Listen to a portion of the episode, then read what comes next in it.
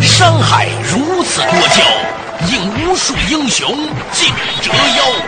数风流人物，还看我是梁冬。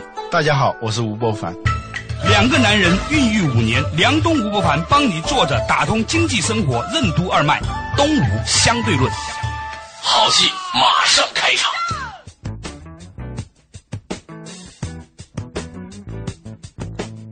坐着打通经济生活任督二脉，大家好，欢迎收听《东吴相对论》，我是梁东，对面的依然是二十一世纪商业评论发行人吴伯凡。老吴你好，大家好。前两天啊，我回广州到我爸我妈那个地方住的时候啊，我发现一个很有意思的现象，家里面楼下的保安呐、我们想象当中的保安应该是一个中青年的男性中，青年没有青年对吧？青年男性吧，嗯，居然整个小区已经没有这样的青年男性了，都是阿姨大妈来做保安了。大妈做保安，啊，我以为只有我们这样，后来我观察了一下，周围的几个小区都是中老年人，嗯，就是那些年轻的男性，他去哪儿了呢？那我后来又观察了一下广州的很多餐厅，你知道很多的餐厅以前都是以女服务员嘛，十八岁到二十五岁之间的女生为主的，嗯。在我的印象当中，过去十几二十年都是这样的。嗯，我现在发现很多餐厅都是阿姨，这让我想起了大概五年前我在香港观察到的情景。在香港，大概五年到十年前，我就已经发现很多的那出租车司机啊，是六十岁、七十岁的老头。七十岁，嗯，而且很多在香港的那个餐厅里面的那些服务员也是阿姨了，就是五六十岁、六七十岁都有，而且不是老板娘那种哦，这真的是那种送菜啊，就是做服务员呐、这样。所以我在想，可能这个人口老龄化这件事情哦，真的已经很近，于是就带来了一个很重要的一个讨论，就是很可能老吴你知道吗？像我们这种人，到了我们六七十岁、七八十岁的时候，我们必须还在工作的。关键看你能活多长。比如说，这话问的，活到一百五怎么样？不，当一个女性活到五十岁了，你说她生命处于什么阶段？你要说美龄来说呢，她一半都不到，因为她活了一百多岁，跨了三个世纪。呃，如果是玛丽莲梦露十八岁的时候说她生命到了什么阶段呢？那十八岁花季嘛，嗯，刚刚开始。可是呢，她其实她生命已经走了一半了，那三十六岁她就去世了。嗯以前就是我们对这种年龄的恐慌，你到了哪个年龄，你就觉得恐慌嘛。好多年前，我看我一个朋友，当时他三十六岁，他说我非常悲哀的发现，我正在逐渐的变成一个老人。我说三十六岁那很年轻嘛，事实上我们现在都在正在变成一个老人，人生其实就是一个正在变成老人的过程。但关键是，一个你能活多长，还有一个你是一种什么样的状态。前不久呢，我在杭州啊，跟柳传志先生录一期节目，他今年才到多少？七十了吧？应该。正好七十岁，八四年的时候他四十岁创业，现在联想三十周年。但当时他坐在我对面在说话的时候，我有点走神，我就在琢磨一件事：他是一个七十岁的老人，过去人生七十古来稀啊，古稀之年。真的是看不出来他那种思路之清晰啊，关键是那种状态，嗯跟那个气势哈啊，那那种精气神，而且他现在还又在创业哦，去投这些柳桃嘛投，代言那个桃嘛 呃，潘苹果柳桃嘛。呃，他到杭州去是做茶叶，他从来没做过茶叶的，他也不喝茶，但是他要投茶叶。反而看着他的时候，我就觉得坦然了，就对这种衰老的焦虑啊，不是那么强烈了。就是很多女青年吧，在三十岁之前呢，觉得自己老了，赶紧要嫁掉了。结果真的在三十五岁之后没嫁掉呢，她也不着急了，是吧？她也觉得自己还挺年轻，跟那些五十几岁比还挺年轻。我今天讨论这个话题呢，其实从两个层面想跟你分享。第一个呢，随着中国人口结构啊正在老龄化呢，其实我们每个人都要想，如果咱们能活得还比较长的话，七八十、八九十的话哈，那么我们后面要干什么？第二个就是整个国家也会变得一个情景，将会有越来越多的人推迟他们的退休年龄。事实上来说呢，在我们父母那一辈，我们觉得说六十岁就是一个应该退休的年龄了。但是你现在看过来，尤其在知识创造的行业、投资领域、知识领域，很多人到了六十岁可能刚刚开始。这个呢，这个退休年龄它是这么定的，我们国家当然农民没有退休的啦，嗯，农民就是一直到七十岁，嗯。可能还要干不动为止。干不动为止嘛。退休是针对工人他的健康状况，而且当时的平均寿命也没有现在这么长。嗯，六十岁是很老了，那时候的平均寿命可能也就是六十多岁。嗯。啊，女的五十五岁，五六十年了，都还是这样一个标准啊。现在人的平均寿命在增加啊，医疗条件在提高，还有就是体力劳动和脑力劳动在整个劳动力构成当中啊，那个比例也在发生一个很大的变化。嗯，这些脑力都没有越来越多了，是吧？啊，还有一点呢，就像这个网络的出现以后啊，导致上班和下班的界限模糊了。嗯。就因为我们现在是上班的时候在做下班的事儿，买个淘宝啊，是吧？嗯下班的时候呢，也要回个邮件做上班的事儿，是嗯吧？，就上班和下班的界限变得模糊了，退休和不退休也开始变得模糊。于是这就提出了一个问题，嗯，就是很多人呢、都要在大概三四十岁的时候呢，就要想一个问题：我到底要做什么？现在做什么事情能够让我七十岁、八十岁的时候呢，还有个事儿可以干？比如说索罗斯，他在四十九岁的时候呢，就问过自己这个问题，他总结呢有三个事儿可以干：投资到了八十岁都可以干，是吧？哲学。到八十岁也可以干是吧？对只要你没有得老年痴呆症，可以一直干到最后一刻，对吧？嗯嗯第三个呢，就是慈善捐钱嘛，或者是说参与到慈善，用自己影响力。他呢为自己呢开辟了这三个战场，所以呢你会发现他后来他的路径基本上是按照这个领域走的。嗯，他都八十了，他还接着在干嘛，是吧？对，而且呢还能结婚，是吧？不知道我最近想这个问题是不是稍早了点儿我觉得我还没长大，怎么就老了？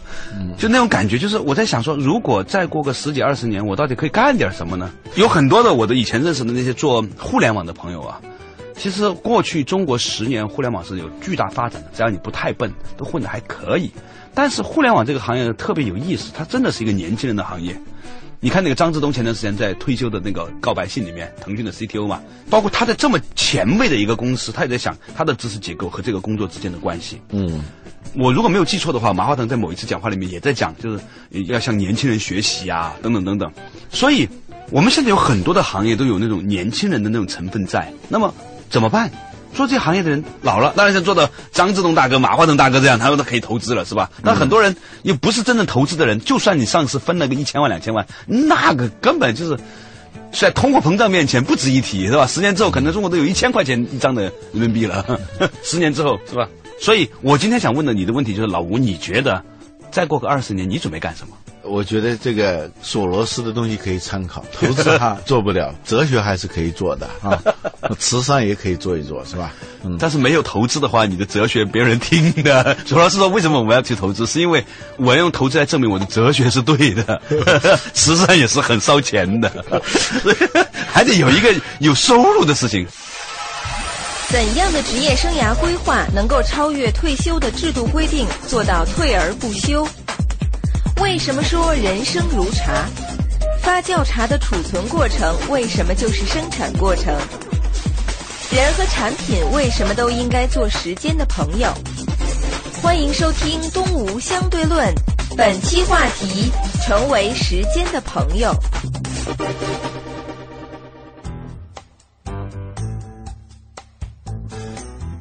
作者打通经济生活，任督二脉。大家好，欢迎收听《东吴相对论》，我是梁东，对面的依然是二十一世纪商业评论发现人吴不凡。老吴你好，嗯，我们今天呢，从这个一些现象发现呢，以前保安都是年轻的男性，现在也有阿姨了，也有叔叔在干了。所以呢，中国的人口老龄化这个社会呢，隆隆而来。我们是不是每个人都要想一想自己现在做点什么，为将来到老的时候还有个事儿可干，打点什么基础呢？老吴的观点是可以做点哲学，也可以呢做一点这个慈善。完全是一个个人的随口说说而已啊。啊但就索罗斯这个原则是对的，嗯就是现在你要考虑什么是能让你退而不休的事情。嗯什么是能够让你超越退休这样一个制度化的规定，一直还能做下去的事情？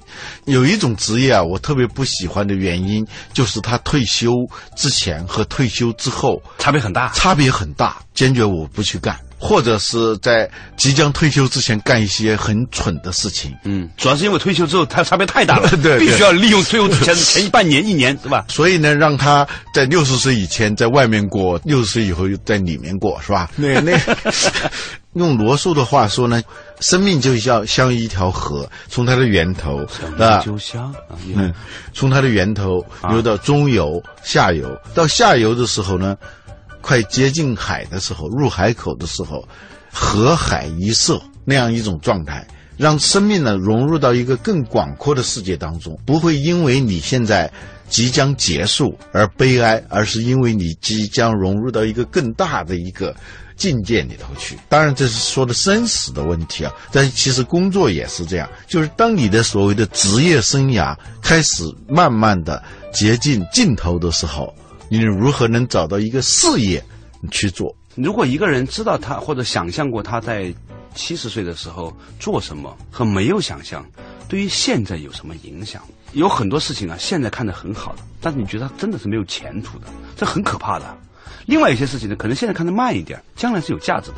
比如说做父母这件事情，其实我认为很多人老了时候的最重要的职业就是做父母或者做爷爷奶奶。他也有产出的哦，在旧社会里面是吧？一个人老了之后就是儿女养嘛，对吧？他也是一种投入和产出。但是现在很多人呢，他也不生孩子。还有有人在做投行，说索罗斯都可以做投资，但是做投行和做投资可是两回事儿。投资索罗斯拿自己钱或者融了钱之后呢，他可以决策，那具体的活儿他是不用干的。但是做投行那可真是拼命的事情。我认识那些做投行的，真的是非常辛苦，就一天恨不得坐四次飞机的那种人，尤其是要上市之前的那种疯狂的工作。你看那些北京的 CBD 那些，就是那个晚上灯火通明啊。他们投行最后娶空姐的机会特别多，呃因为，好多人以为他们是有钱。啊。不是的，因为他们的生命当中接触最多的女性就是空姐。那女投行的人是不是会嫁给出租车司机啊？那接接触出租车司机比较多的，这个当然是个玩笑话。但是你认真想想，的的确确似乎有很多的工作啊，都不一定有这个未来的持续的生命力。我曾经呢有一个在百度的同事，他是一个设计师。这个设计师有点很悲哀的告诉我，他曾经呢很崇拜一个日本的很著名的设计师，这个我名字忘了，是个平面设计师。结果呢，他后来老了之后就退休了，也没有什么事情干了，就变成了一个普通的老头儿。结果有一天呢，在街上走着走着，啪就摔在地上就死了。三天之后才被人家意识到他是谁，然后呢，新闻才爆出来啊，著名的什么什么什么设计师，当年做过什么什么作品的人，在马路上。嗯，所以你要做设计师这件事情，还有做电视的，其实我有很多以前电视台的朋友哈，尤其是那些做幕后的哈，你做个主持人，你还可以做个像六十分钟吃杂志那样的老节目主持人，但这种几率很小嘛。还有很多那种台前幕后的人，真的很辛苦的。你说他到了五十岁的时候再去抬个灯架呀，再去做场大型活动，连熬七十二小时，这是不现实的。所以可能它只是一个问题，留给大家，就是说，如果现在你决定了将来是要去做那个事儿的话，现在可能要去学习了，你理解我意思吗？嗯，这次我们在斯里兰卡旅行的时候，我给大家分享一个观点：对我们要学会做时间的朋友，而不要让时间成为我们的敌人。对，这句话很高级，这谁说的？我啊，哇，你太自豪了吧！这个“我”字，啊说吧说吧说吧，我啊，行行行，你。这个，因为我发现好多产品分为两种，对，一种是时间是它的天敌，嗯，就时间越长它就越不值钱；还有一种产品呢，它是时间越长它越值钱，越值钱。对，有一个哲学家叫拉诺斯福科，他说他有点污蔑女性了啊，他说说女人的天敌是时间，嗯，其实也不一定是这样，就是你看在哪个意义上，自然形态的、老天给予你的自然属性的那一方面，那肯定是时间是你的敌人。但是难道只只有这一个维度吗？上次我们讲了说喝茶的事情啊，就是说讲究喝茶的人，他会喝一点绿茶，但是他不会一直喝绿茶的。他都是要喝那种发酵的茶，红茶呀、黑茶呀、白茶呀等等，四分之一发酵的、半发酵的、全发酵的那种茶。有时间堆出来的茶。原因对，原因是绿茶时间是它的敌人，你隔年的绿茶你是没法喝的，是吧？但隔年的普洱茶肯定能喝的，别说隔年了。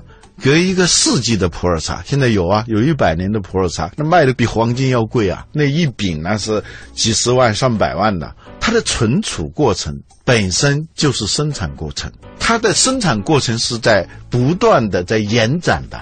一饼普洱茶放在那儿，它其实是在工作的。嗯啊天地为它做工作，对，它是让时间成为它的朋朋友啊，而不是成为敌人。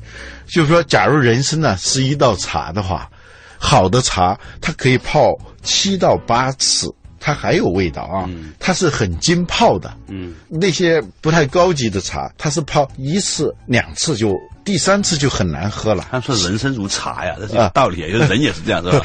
我最近在喝一种茶，第四的真的是这样。我刚开始不信，刚开始你还觉得有点苦啊，嗯，有点涩的那种感觉。泡到第四泡的时候啊，它是开始回甘，丝丝的那种甜味儿在那个里头渗出来，慢慢的你能够感受到那种，尤其是由于它刚开始喝了前面的有一点点苦的那种味道以后，到第四道第五道喝的时候啊，更觉得它的那种甜啊是一种很珍贵的甜。这它浸泡到什么程度？到第七、第八的时候，它还不是那么淡，还是有一种味道在里头的。所以，如果把每泡一次作为十年的话，我觉得那样的人生是比较完满的。就是有些人就是把自己定位在绿茶，二十岁、三十岁就让人就是味同嚼蜡。作者从经济生活任督二脉，东吴相对论。在中国步入人口老龄化社会的大背景下，我们该如何规划自己的职业生涯？为什么说谁也赢不了和时间的比赛？战略为什么是对终局的判断？选择职业为什么应该以终为始，面死而生？欢迎继续收听《东吴相对论》，本期话题：成为时间的朋友。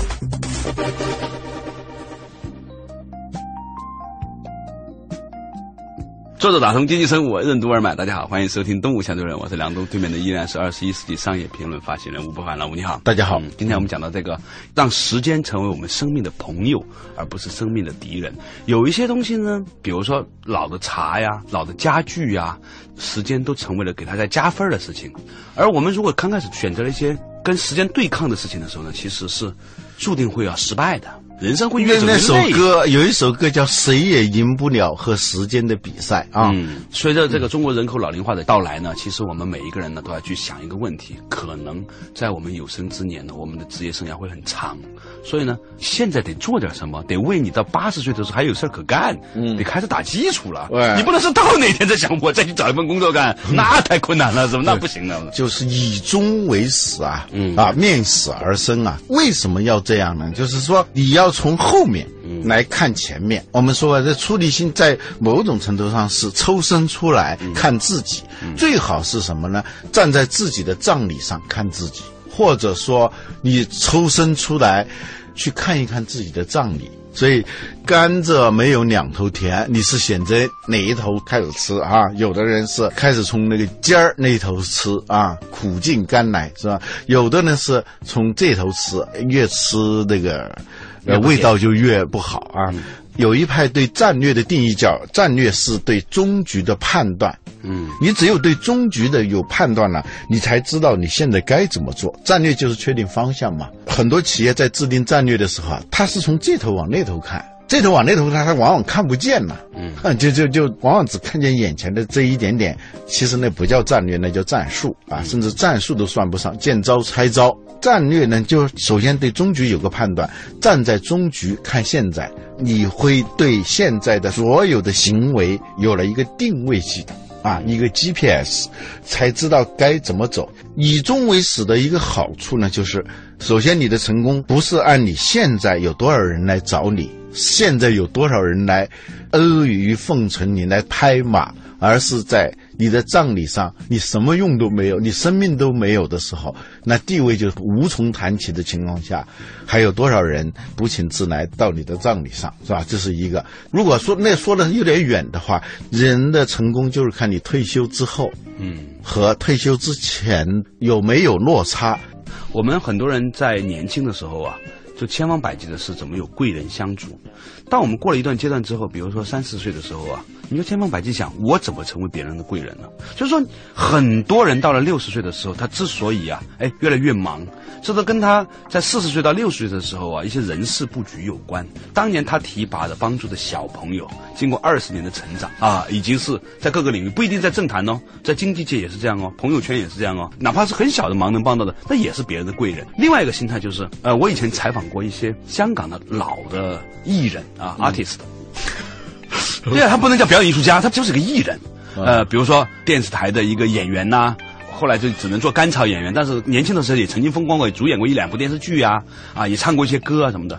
他们说他们年轻的时候啊，算挣钱赚得多的了。七八十年代的时候，晚上打一次麻将啊，能够输掉尖沙咀的一个铺、两个铺。你知道那个时候一个铺大概十几二十万块钱，现在一个铺大概两个亿到三个亿。结果到老的时候呢，就是他们说只有一身破衣裳。我那个时候，我大概在大学毕业之后的前几年，一直在一个电视台工作，去采访了很多这些老的艺人之后呢，我当时就是产生一种很强烈的感触啊，就是很多领域的人，尤其是比如说娱乐界啊、文化界啊，他钱挣得很快，你知道吗？所以呢，他们会把他们的生活定在一个很美好、很丰富的一个生活状态里面，然后呢，花钱如流水呢，没有做好长期的储备呢，这个是很大的问题。所以那个好的茶它是有几个特点的啊。第一个就是味道的丰富性、层次感，嗯，还有它的可持续性。叫缓释性、层次感，它的丰富性，还有它的过程性。好的茶和不好的茶有一个很重要的特点，就是它是跟你的舌尖呐、它是一个 game。酒也是这样的，就是说，有些酒调到一个什么样的温度呢？它才能喝得出层次来。哎，就比如十三度还是十五度还是十八度，好的调酒师他甚至要注意到这个酒喝进去，你的舌头也是有温度的嘛。嗯，它一综合产生的那个温度，比如说它是在十五度是最好的，你就调到是十五度，你喝到嘴里头那就不行了嘛。对，所以它还要考虑到你的口腔的温度，所以呢再调低一点点，或者是让你先喝点凉水。对啊总而言之，就是要考虑到很多很多的元素。它是一个过程，和就是对，就是有些酒叫入口即化，它的味道是一种展开的过程。还有，当然就是我说的这种逆袭，它突然异军突起，它这个过程当中，它不是同一个味道的不断的稀释。而是在这个不同的阶段里头，它突然这种味道只有在泡到第几次的时候，它才会出现。突然就我们说的就像段誉磕头是吧？要磕到多少个头才能把那磕破之后看见的这个下面的这个兵法或者是拳谱？但是你要做到这一点，它一定是有一个生产过程的。这个生产过程，它一定是往往跟时间有关。跟时间有关。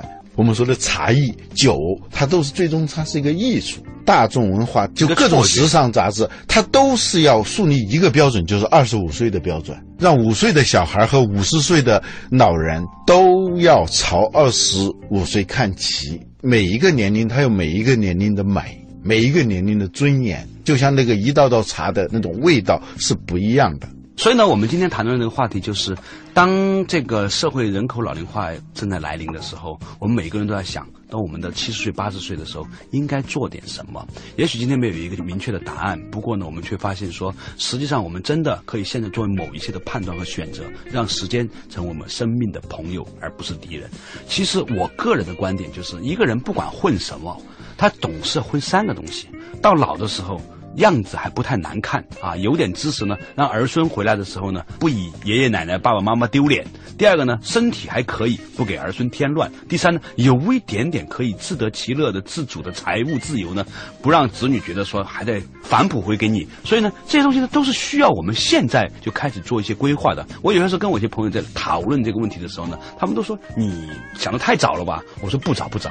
我这两天看一下我二十年前甚至三十年前的照片，觉得也就弹指一挥间了。人生它是个压缩的过程。当我们一两岁的时候，一年是我们生命的二分之一；当我们三十岁的时候，一年是我们的三十分之一；到我们五十岁的时候，一年就是五十分之一了。所以呢，时间是一种加速度的过程来临的，奔向所以我我们觉得一年特别的快，是因为我们老了，我们对于时间的记忆是按照我们的经验来做除法的。嗯，好了，总之时间会越来越快的来，你现在做点什么样的准备呢？没有答案，只有问题。好了，感谢大家收听今天的《动物相对论》，下一期同一时间再见。本节目由二十一世纪传媒制作出品。